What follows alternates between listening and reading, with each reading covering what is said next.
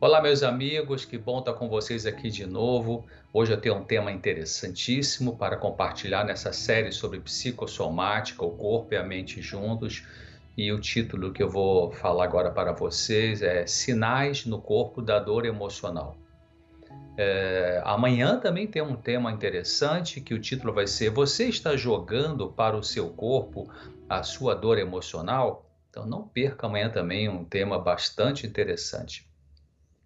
É, você pode fazer sua inscrição amanhã na comunidade Claramente. A comunidade Claramente é a minha comunidade aqui na internet, onde tem muito material para você estudar, compartilhar, aprender, é, aprimorar seus conhecimentos sobre saúde emocional. Tem texto, tem áudio, tem vídeo, tem palestras.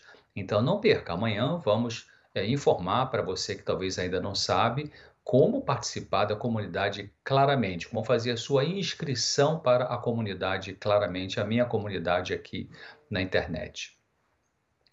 Uma advogada norte-americana bem-sucedida financeira e profissionalmente teve câncer de mama. E ao receber ajuda psicológica para lidar com a bala emocional que ocorre né, com a pessoa enfrentando um diagnóstico como esse, ela compreendeu que vinha fazendo na vida o que é, não realmente aquilo que ela gostava e que ela queria. Ela sempre desejou estar envolvida com música, mas ela foi meio que empurrando isso, deixando isso de lado, tocou sua vida para frente como advogada. Depois que o câncer surgiu, ela decidiu mudar radicalmente a sua vida profissional, passando a fazer o que sempre desejou, que era, como eu disse, estar envolvida com música. Ela chegou até a dizer o seguinte: agora que eu tenho câncer, vou fazer o que eu quero. Hum, interessante essa frase. O Dr. Lawrence Lishan, que é um psicólogo americano, norte-americano, que trabalhou mais de 20 anos só com pacientes terminais, ele verificou é, que pessoas portadoras de câncer que fizeram mudanças como esta, feita pela advogada, tiveram uma recuperação da doença e uma sobrevida bem melhor e maior do que as que não fizeram mudança alguma. E essa advogada, inclusive, foi atendida por ele. Ele explica isso nos seus livros é, O Câncer como Ponto de Mutação e um outro livro muito interessante chamando, é, que se chama Brigando pela Vida. Pense o seguinte: o que, que você quer na vida? Não é sempre fácil identificar o que desejamos nessa existência. Existem pessoas confusas sobre o que querem. Algumas pensam que querem algo, vão em busca, conseguem e, e, e quando em seguida surge o vazio e a necessidade de redefinir o desejo, muitas não conseguem identificar também o desejo pessoal. Muitas pessoas que desenvolvem um câncer passam por cima de si mesmas em várias coisas na vida. Alguns portadores de câncer têm dificuldade de se impor no bom sentido da palavra se impor, né?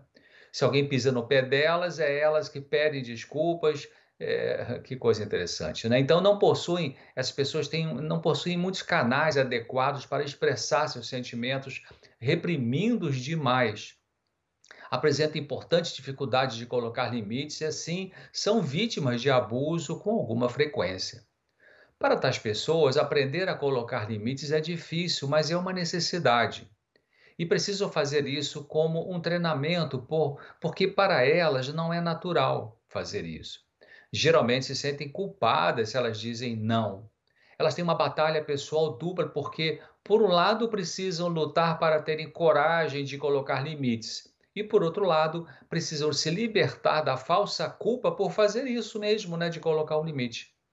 Enquanto que para outros é, isso é muito normal, é natural, para as pessoas tímidas é como se fosse um parto, né, bem doloroso.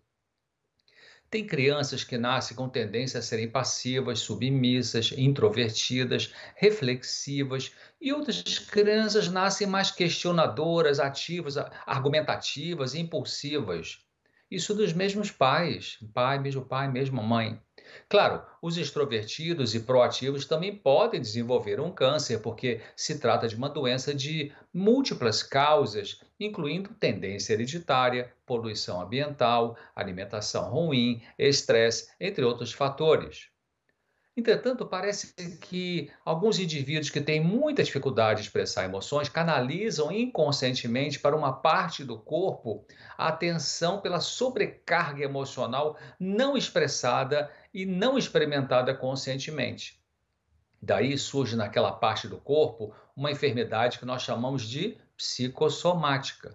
O corpo ajuda a mente a não surtar, Surtar como assim? Surtar no sentido de ter uma crise mental e sair da realidade. Então, o corpo tenta ajudar a mente nesse sentido, para não surtar.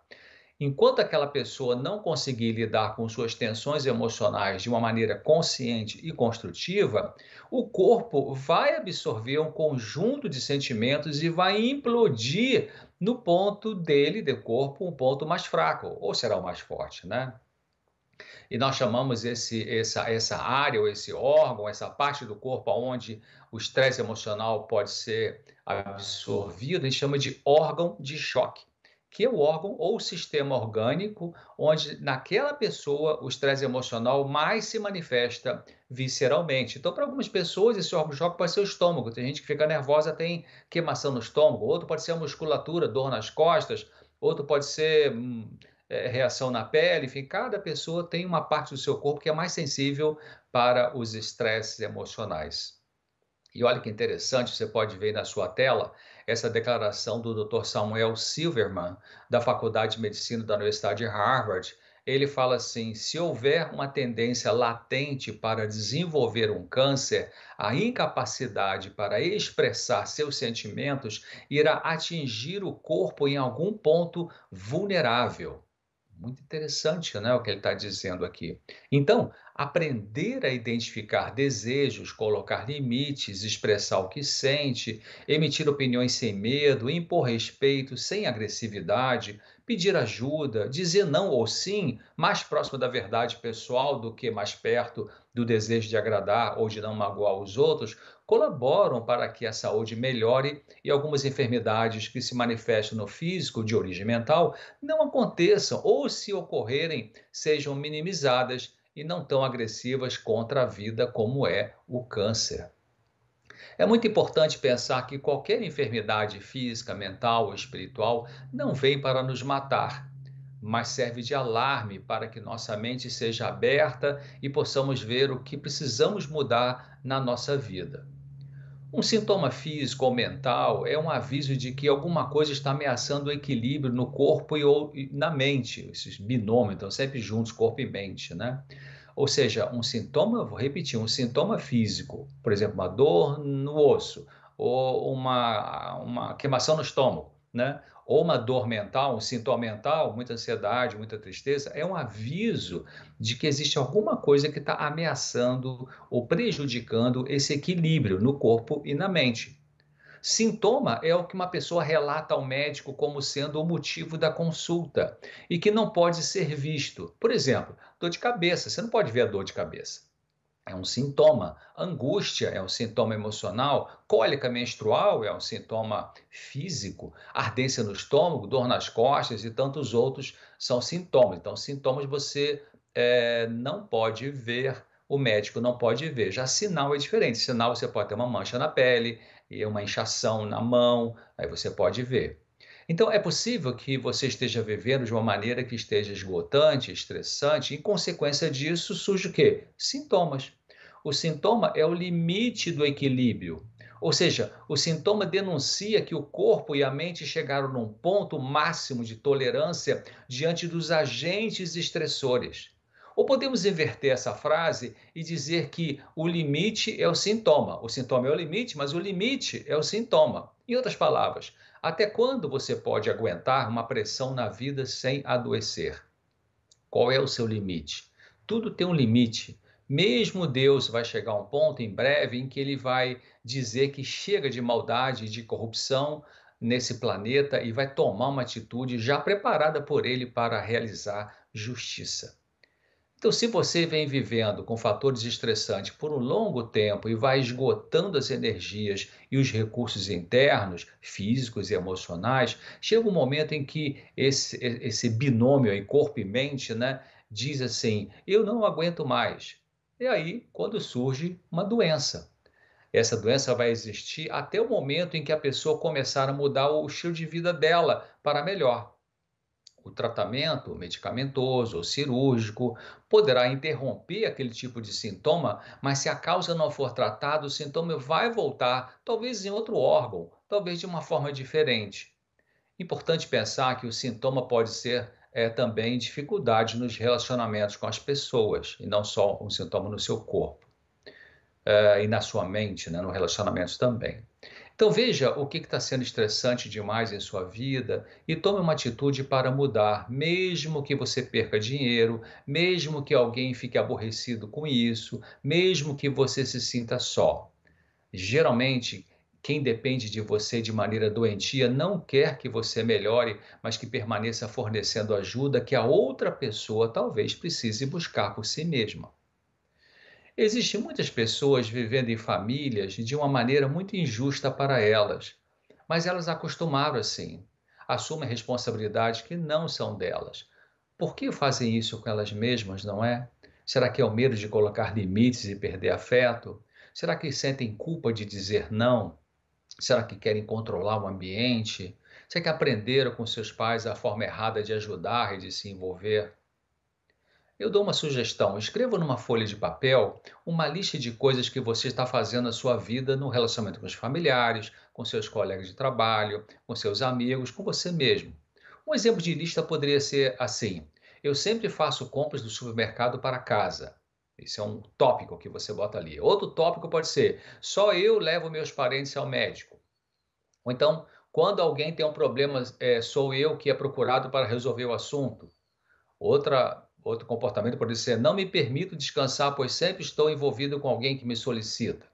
Então, você faça uma lista do que você tem feito e depois de preparar essa lista, faça uma outra lista, observando essa primeira que você fez, separando agora os tópicos que para você são demais ou aquele, os que você não aguenta mais assumir pelos outros. Essa é a lista urgente. Mantenha essa outra lista é, do que você tem assumido e que deveria compartilhar por outros, mas que ainda dá, ainda dá para levar, né, meio com um tempo assim. Em resumo, são duas listas. Uma lista urgente que você já não aguenta mais carregar esse piano, essa tarefa que não é para você carregar, ou pelo menos não é para você carregar sozinho, sozinha.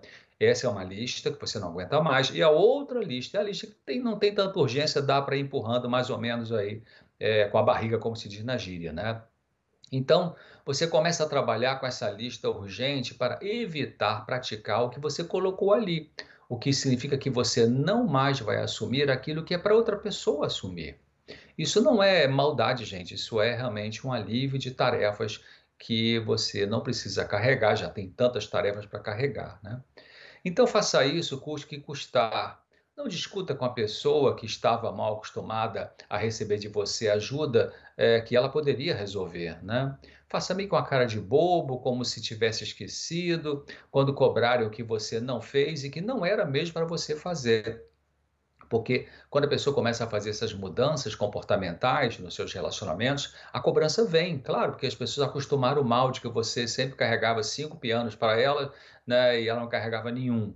Então elas vão reclamar, vão chiar, vão achar que você está frio, que está egoísta, vão te criticar, mas você tem consciência, você tem convicção é, do que você está percebendo e que você tem direito de tomar essa atitude diferente. Então não volte atrás para fazer a coisa que você já sabe que é para o outro fazer. Fique na sua e deixe que cada um assuma o que é de cada um. Talvez você possa dizer que tem tanta coisa para fazer e que não dá para fazer aquilo, necessita o que, que é. É, sem ter que dar muita explicação que você está mudando uma estratégia. Não tem que explicar muito, a não ser realmente é, vai depender do tipo de pessoa com quem você está se relacionando.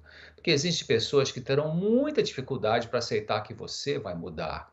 Mas lembre-se, né, a sua saúde é uma responsabilidade sua e o limite é o sintoma, o sintoma é o limite.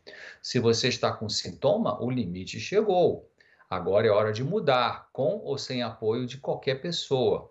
Com certeza Deus vai te ajudar, mas às vezes um ser humano que esperava esse apoio não tem. Não é nem por maldade, a pessoa pode até amar você, mas ela não percebe essas coisas, ela não está conectada nesse nível de consciência de como funciona erradamente esse tipo de situação aí na, na sua vida de relações. Então, se você já tem um sintoma, o alarme está soando, dizendo através do seu sintoma que não dá para continuar tratando mal a si mesmo, a si mesma. Então, vá com calma, mas vá. Então, vai depender muito né, da atitude que você vai ter ao trabalhar essas mudanças, de quem é a pessoa com quem você se relaciona, ou as pessoas, pode ser um grupo de pessoas no seu trabalho, por exemplo, ou na sua comunidade religiosa, porque tem pessoas, como eu disse, que elas percebem, elas são mais sensíveis, elas estão trabalhando também para melhorar o seu lado emocional, então você pode abrir um pouco mais o coração, dizendo que você está trabalhando para mudar algumas coisas que você percebeu que não eram boas para a sua saúde, e elas vão achar legal, vão te apoiar e vão concordar com o que você está fazendo. Mas aquelas que são mais fechadas, aquelas que negam algumas coisas pessoais, aquelas que são mais é, doentias, vamos dizer assim, do ponto de vista emocional no relacionamento, elas vão chiar, vão reclamar, mas você fique firme, porque você sabe que você está fazendo aquilo que é correto. Num artigo de um, de um, um, artigo de um psicólogo clínico, escritor sobre saúde mental nos Estados Unidos, é, o Enrico Gnauti, é, esse artigo foi publicado em 18 de julho de 2018. Você pode ver a referência na sua tela aí. Uh, ele comenta que entre 2013 e 2016 houve um aumento de 33% nos diagnósticos de depressão nos Estados Unidos e que estima-se que cerca de 80% dos antidepressivos sejam prescritos por médicos não psiquiatras. Existe o perigo do excesso de diagnóstico não só de depressão, como de outras doenças mentais. As crianças são medicadas com um remédio chamado, por exemplo, né, algumas crianças, com um remédio chamado Ritalina, porque se atribui a elas a presença do transtorno do déficit de atenção e hiperatividade, o TDAH. Quando várias delas, na verdade, são agitadas, talvez por uma combinação de consumo de alimentos cheios de corantes, outras substâncias sintéticas que fazem mal à saúde, junto com uma cópia de um modelo nervoso, né, entre aspas, e agitado, ou do pai ou da mãe, né, que ofereceram para essa criança esse modelo, ela copiou, ou e além também de algum fator genético e um estresse ambiental. Muitos pais e mães querem levar o filho no psicólogo porque a criança apresenta alguma alteração do comportamento. E isso é bom que seja feito para ter uma avaliação e um diagnóstico correto. Mas também é importante que esse pai e essa mãe pensar, tem que pensar da causa para o efeito. Ou seja, buscar entender que o que acontece de anormal naquela criança deve ser alguma coisa relacionada com algum estresse emocional que existe na família como um todo. Ou seja, um filho, uma filha não adoece emocionalmente do nada sem que exista no ambiente familiar problemas a serem resolvidos. O psicólogo Henrico, que eu citei antes, ele comenta que na depressão saudável, podemos pensar que é loucura, né? ele diz assim, olha na sua tela aí o texto, é loucura continuar procurando parceiros mais atraentes, é, ou buscar cargos que estão fora de nosso alcance, é, ou deixar de aceitar limitações funcionais provocadas por doenças crônicas, é, porque mais cedo, né, mais cedo ou mais tarde, a irritabilidade, a raiva que pode surgir por causa das perdas precisam ser suplantadas pela aceitação amorosa de quem realmente nos tornamos. Então, se a pessoa vive uma tristeza normal, e é confundido com depressão, doença e começa a usar um antidepressivo, o uso dessa medicação pode mascarar a necessidade dessas reflexões e impedir a pessoa de amadurecer, de aprender sobre si e pode adiar o processo de cura.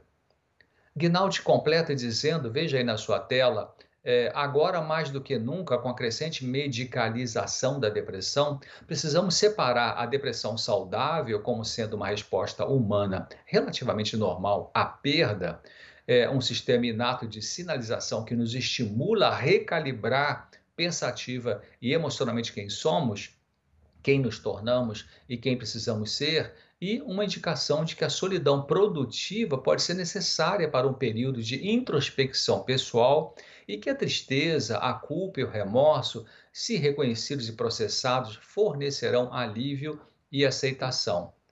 Eu sei que esse texto é, tem, você tem que repensar, então você pode depois voltar, veja o texto, leia com atenção, leia com calma, pense direitinho, porque é muito importante o que está sendo dito ali. Então, Nessa palestra que tem o título Sinais no Corpo da Dor Emocional, é importante você compreender que qualquer sintoma, seja uma dor de estômago, dor de cabeça, tristeza, ansiedade excessiva e mesmo a depressão, é um alarme que indica a necessidade de reflexão para entender o que, que causa isso, a fim de que a busca da solução atinja essa causa, ou causas variadas, né, que pode ser, e não apenas se faça alguma coisa para eliminar os sintomas e mais nada. Para não ficar dependente de medicamentos psiquiátricos, as pessoas podem melhorar e adquirir saúde mental se praticarem alguns passos em sua consciência e em suas atitudes para consigo mesmas e para com os outros indivíduos.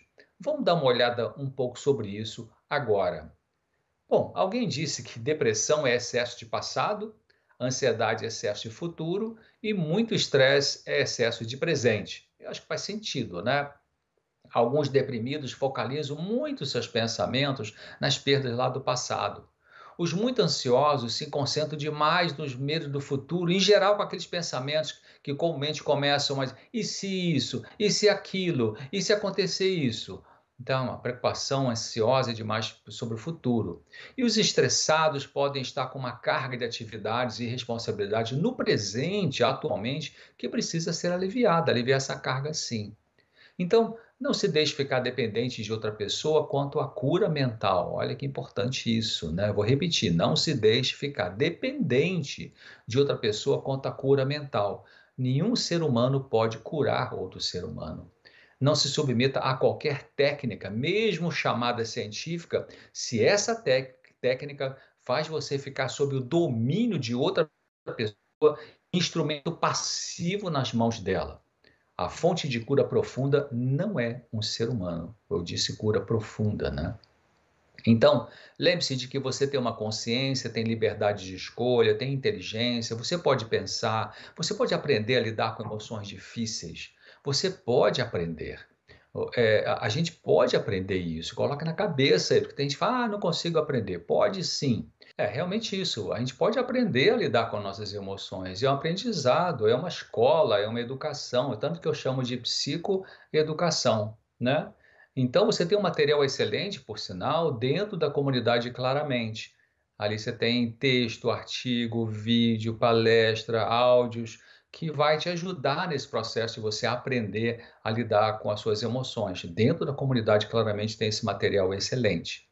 Existe um trabalho a ser feito por cada um que sofre emocionalmente, o qual não pode ser substituído pelo médico, pelo psicólogo, pelo conselheiro, né, ou medicamentos, mesmo até os medicamentos naturais. Então, muitas vezes eu dizia para meus pacientes, quando eu atendia em consultório, eu falava, olha, eu apontava a porta do meu consultório e falava assim, ó, daquela porta para fora que é o que você precisa fazer dentro daquilo que você está aprendendo aqui porque é lá no dia a dia que você fazendo algumas coisas em cima das verdades que você aprendeu aqui é que você vai poder melhorar. Então, esse trabalho envolve olhar seus pensamentos e sentimentos e analisar se eles têm uma base na realidade, se são coerentes e decidir lutar contra aqueles que são irrazoáveis, os pensamentos irrazoáveis, os sentimentos irra irrazoáveis que afundam a pessoa na ansiedade excessiva e na depressão. Muitas vezes, muitos inválidos, né, muitas vezes, eles podem resistir à doença ao se recusar a se entregar a ela, né, a essa doença, e, evitando ficar inativos também sem fazer nada, crendo que os medicamentos vão resolver tudo. Enfrente a sua dor e tenha uma ocupação adequada para as suas forças. Pratique atividade física ao ar livre, respire profundamente várias vezes ao dia, de preferência lá fora, né, no ambiente externo ou de frente para a janela. Se exponha à luz do sol de manhã cedo ou no final da tarde, beba água pura ao longo do dia, evite bebidas alcoólicas, use alimentação mais próxima do vegetarianismo, isso ajuda o corpo e o cérebro a funcionarem melhor. Importante você tomar uma atitude de fazer algo na vida que contribua para aliviar o sofrimento de outra pessoa, ao invés é, de ficar ocioso ou trabalhando egoisticamente para acúmulo de bens materiais. Outra atitude positiva é não perder seu precioso tempo com diversões fúteis. Outra ainda interessante e importante para a sua saúde é, ao acontecer uma aprovação difícil na sua vida, ao invés de você ficar lamentando, praguejando e, e, e se amargurando, o melhor é se perguntar assim: o que, que eu posso aprender com isso, com esse sofrimento, com essa situação dolorosa, com essa perda? O que, que eu posso aprender? O que, que isso pode me ensinar? Né? Então, muito do seu bem-estar depende de fixar a mente em coisas animadoras e resistir aos pensamentos trágicos, pessimistas, que levam à tristeza e à ansiedade. Olhe quanta coisa boa aconteceu na sua vida até agora. Seja grato por isso e fale de gratidão. Fale para você mesmo e para as pessoas também, e para Deus também. Talvez vai ser necessário alguns meses treinando parar com pensamentos ansiosos, pessimistas, depressivos e cultivar esperança, gratidão, bondade, é, é, atitude de ajuda ao próximo, para você poder sair, ou para alguém sair da doença mental e para aliviar algum sintoma físico que tem origem no estresse mental. Mas é assim mesmo, tem que treinar durante vários meses né, às vezes um, dois anos, treinando uma nova maneira de funcionar, porque não se apaga em poucas semanas as consequências de anos de tendência negativa de pensar e de agir. Agora eu quero comentar com você um exemplo de uma doença física que tem relação com o estresse emocional. O pai da medicina, Hipócrates, que foi um médico grego, ele disse uma coisa muito importante. Ele falou assim: é, mais importante do que saber que doença tem a pessoa é saber que pessoa tem essa doença. Interessante, né? Ou seja, a maneira como funciona a mente da pessoa tem muito que ver com a doença dela. Nós estamos vendo nessa semana de palestras sobre psicossomática que corpo e mente atuam juntos para a saúde ou para a doença não adoecemos por compartimentos.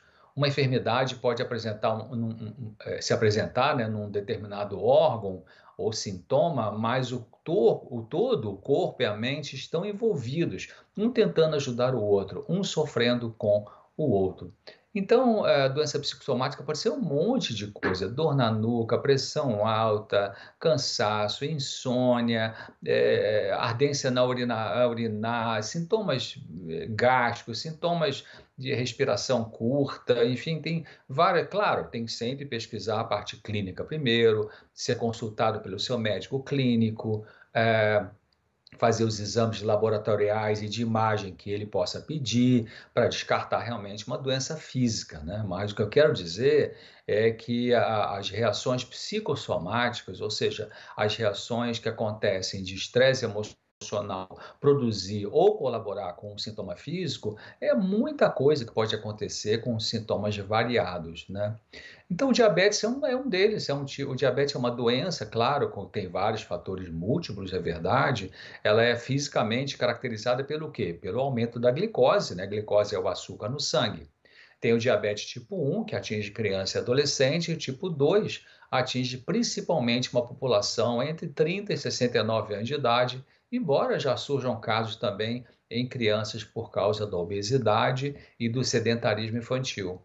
Então, Sintomas principais de diabetes são quais são os sintomas? Muita sede, muita fome, muita urina, né? urinar muito, ou também pode ter sonolência, dor generalizada, formigamento, dormência, cansaço doloroso nas pernas, cãibras, nervosismo, indisposição para o trabalho, desânimo, turvação da visão e outros.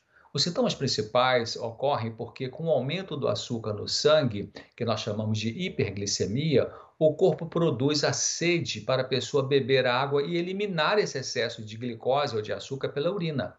E existe muita fome porque a glicose não entrando na célula para produzir energia deixa a pessoa fraca. É, você pode ter muito açúcar circulando no corpo, mas não entra na célula, não produz energia. Daí o corpo então pede comida, porque ficou sentiu fraco, né?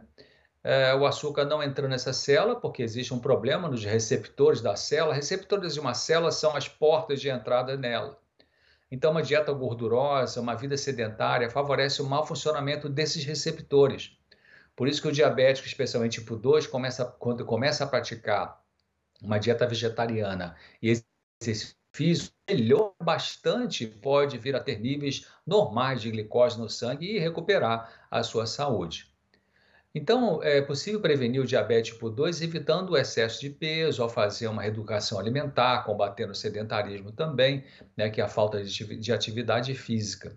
No diabetes tipo 1, pode-se prevenir as complicações com dieta, exercícios físicos e equilíbrio emocional. Mas muitos diabéticos, eles sabotam o tratamento por motivos variados e determinados por aspectos profundos do seu emocional, alguns dos quais são inconscientes a rejeição da doença piora o quadro clínico.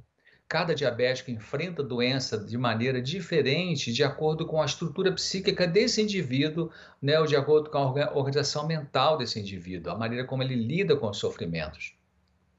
Vários autores consideram o diabetes como uma doença psicossomática, ou seja, que possui fatores emocionais na sua causa. A doença psicossomática surge em decorrência do modo como a pessoa vivencia as emoções.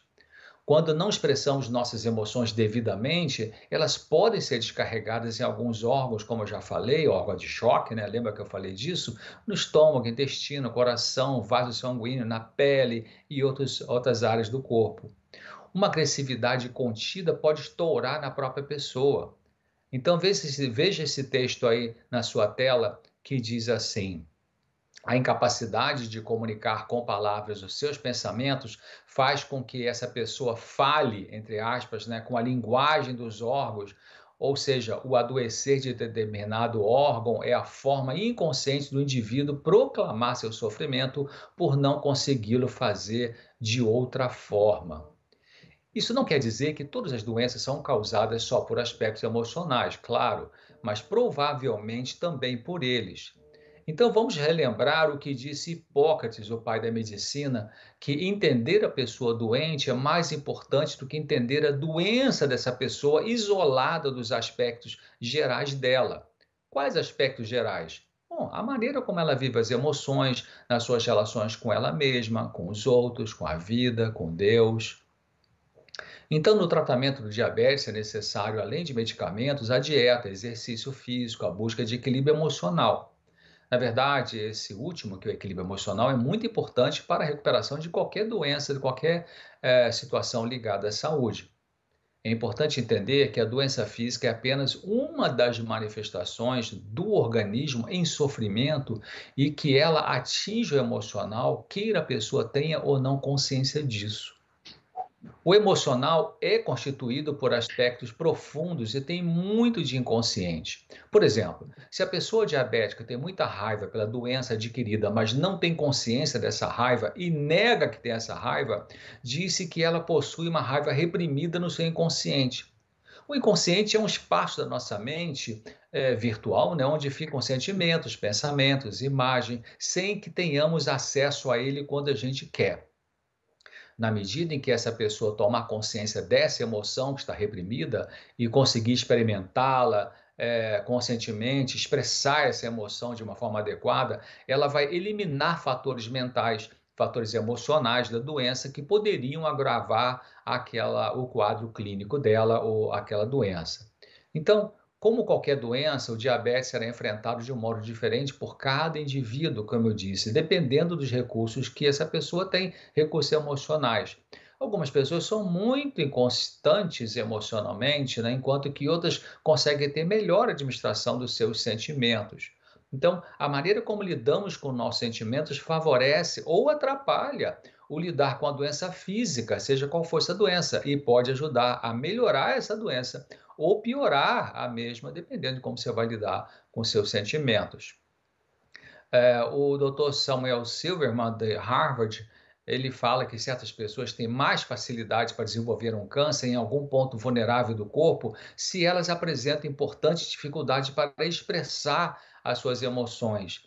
E o mesmo pode acontecer no caso do diabetes ou de outras situações de saúde, né, ou de doença. Então, uma maneira de descarregar a emoção é pelo chorar convulsivo, é, outra é falando, né? Eu vou repetir o que eu disse antes aqui nessa palestra, essa citação do Dr. Samuel. Aliás, do, esse, Samuel já falei, essa é do pesquisador Silva, ele fala assim: a incapacidade de comunicar com palavras os seus pensamentos faz com que essa pessoa fale a linguagem dos órgãos, ou seja, o adoecer de determinado órgão é a forma inconsciente do indivíduo proclamar seu sofrimento por não poder conseguir fazê-lo de outra forma. Então, o diabetes em cadeia é desencadeado principalmente por fatores hereditários mas o fator hereditário não é suficiente para que exista doença, conforme o autor Debray é, ele diz que são necessárias, veja aí na sua tela, são necessárias modificações exteriores violentas com valor de trauma. Isso está num texto chamado Equilíbrio Psicossomático, um estudo sobre diabéticos, é, publicado pela Casa do Psicólogo.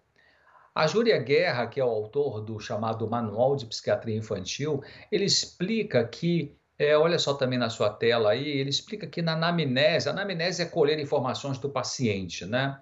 Então, na anamnese de adolescentes diabéticos, esses pesquisadores aí, o Stein o Charles, verificaram perdas parentais, né? morte, separação, divórcio, ou distúrbios familiares graves em uma proporção significativamente elevada, o que, segundo eles, justifica a hipótese de que um indivíduo fisiologicamente sensível em um clima de estresse afetivo é mais suscetível a desenvolver manifestações clínicas do diabetes.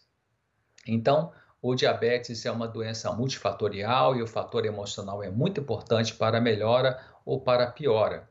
Se isso for compreendido pelo diabético e se ele tomar consciência e aprender a lidar com as emoções em conflito em seu interior, muito vai ajudar na administração da doença. Assim, é, é, com as outras doenças físicas que apresentam muitos componentes psicológicos na sua causa. Então, eu foquei um pouco agora no final sobre a questão do diabetes, apenas como exemplo né, de uma das doenças que tem realmente uma, uma causalidade biológica, tem alterações de células do pâncreas, insulina, glicose, tudo isso, mas como que o fator emocional pode piorar ou pode melhorar, dependendo de como a pessoa vai lidar com as suas emoções.